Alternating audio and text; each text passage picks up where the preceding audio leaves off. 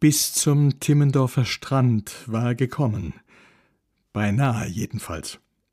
Kurz hinter Hamburg war er in einen kilometerlangen Stau geraten und irgendwann hatte der Wagen gestreikt. Der herbeigerufene Pannendienst hatte ihn kurz und knapp beschieden, es handele sich um ein kleines, aber bedeutsames Problem.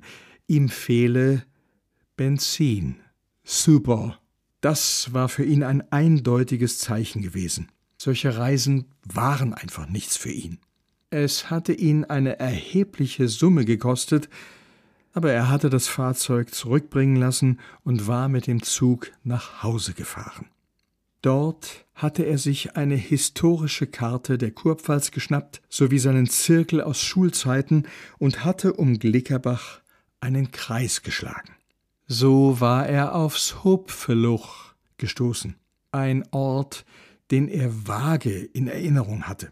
Ihm schwante etwas von einem modrigen Tümpel mit einer vermeintlich verlassenen Fischerhütte, die ein paar Jugendliche für sich als Geheimtipp entdeckt hatten, wovon die sehr bald auftauchenden dortigen Angler überhaupt nicht begeistert gewesen waren.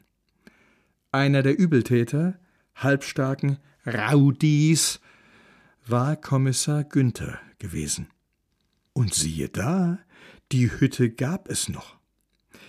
Einige wenige waren sogar hinzugekommen, säumten das Ufer des Gewässers, das nicht wesentlich einladender erschien als damals und vor dem das alte, mittlerweile verbeulte Schild immer noch kündete, man dürfe darin nicht baden.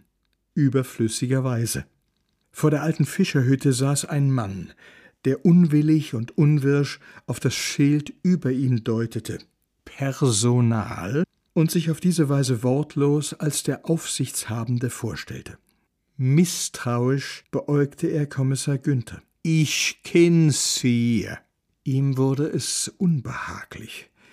Die damalige Aktion hatte immerhin einen Polizeieinsatz mit eindringlicher Ermahnung der Beteiligten sowie Mitteilungen an die Eltern zur Folge gehabt. Noch bei seiner Bewerbung für den Polizeidienst hatte ihn die Sorge gequält, bei der Frage nach etwaigen Vorstrafen Hätte er da den Vorfall angeben müssen? Sollte ihn seine unrühmliche Vergangenheit jetzt im Ruhestand einholen? Er lag nicht ganz falsch. Sind Sie net de Chief? Es stimmt, aber sind Sie net der, der wo mein Schworer in die Knast gebrucht hat? Äh, de Schneiders Martin, wehe Betrug. Das äh, kann sei. Das kann nicht sei. Das sind sie gewiss.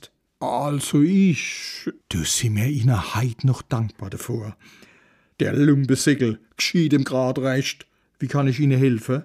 Ein Bierle? Und so war Kommissar Günther das rare Privileg zuteil geworden, eine Hütte mieten zu dürfen.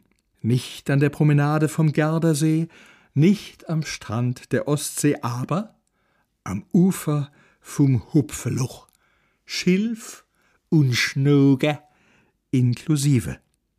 Schritt für Schritt hatte er sodann aus seinem Hausstand alles Notwendige dorthin verbracht.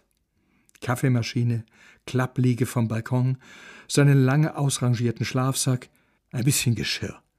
Aber zuallererst natürlich die Stereoanlage.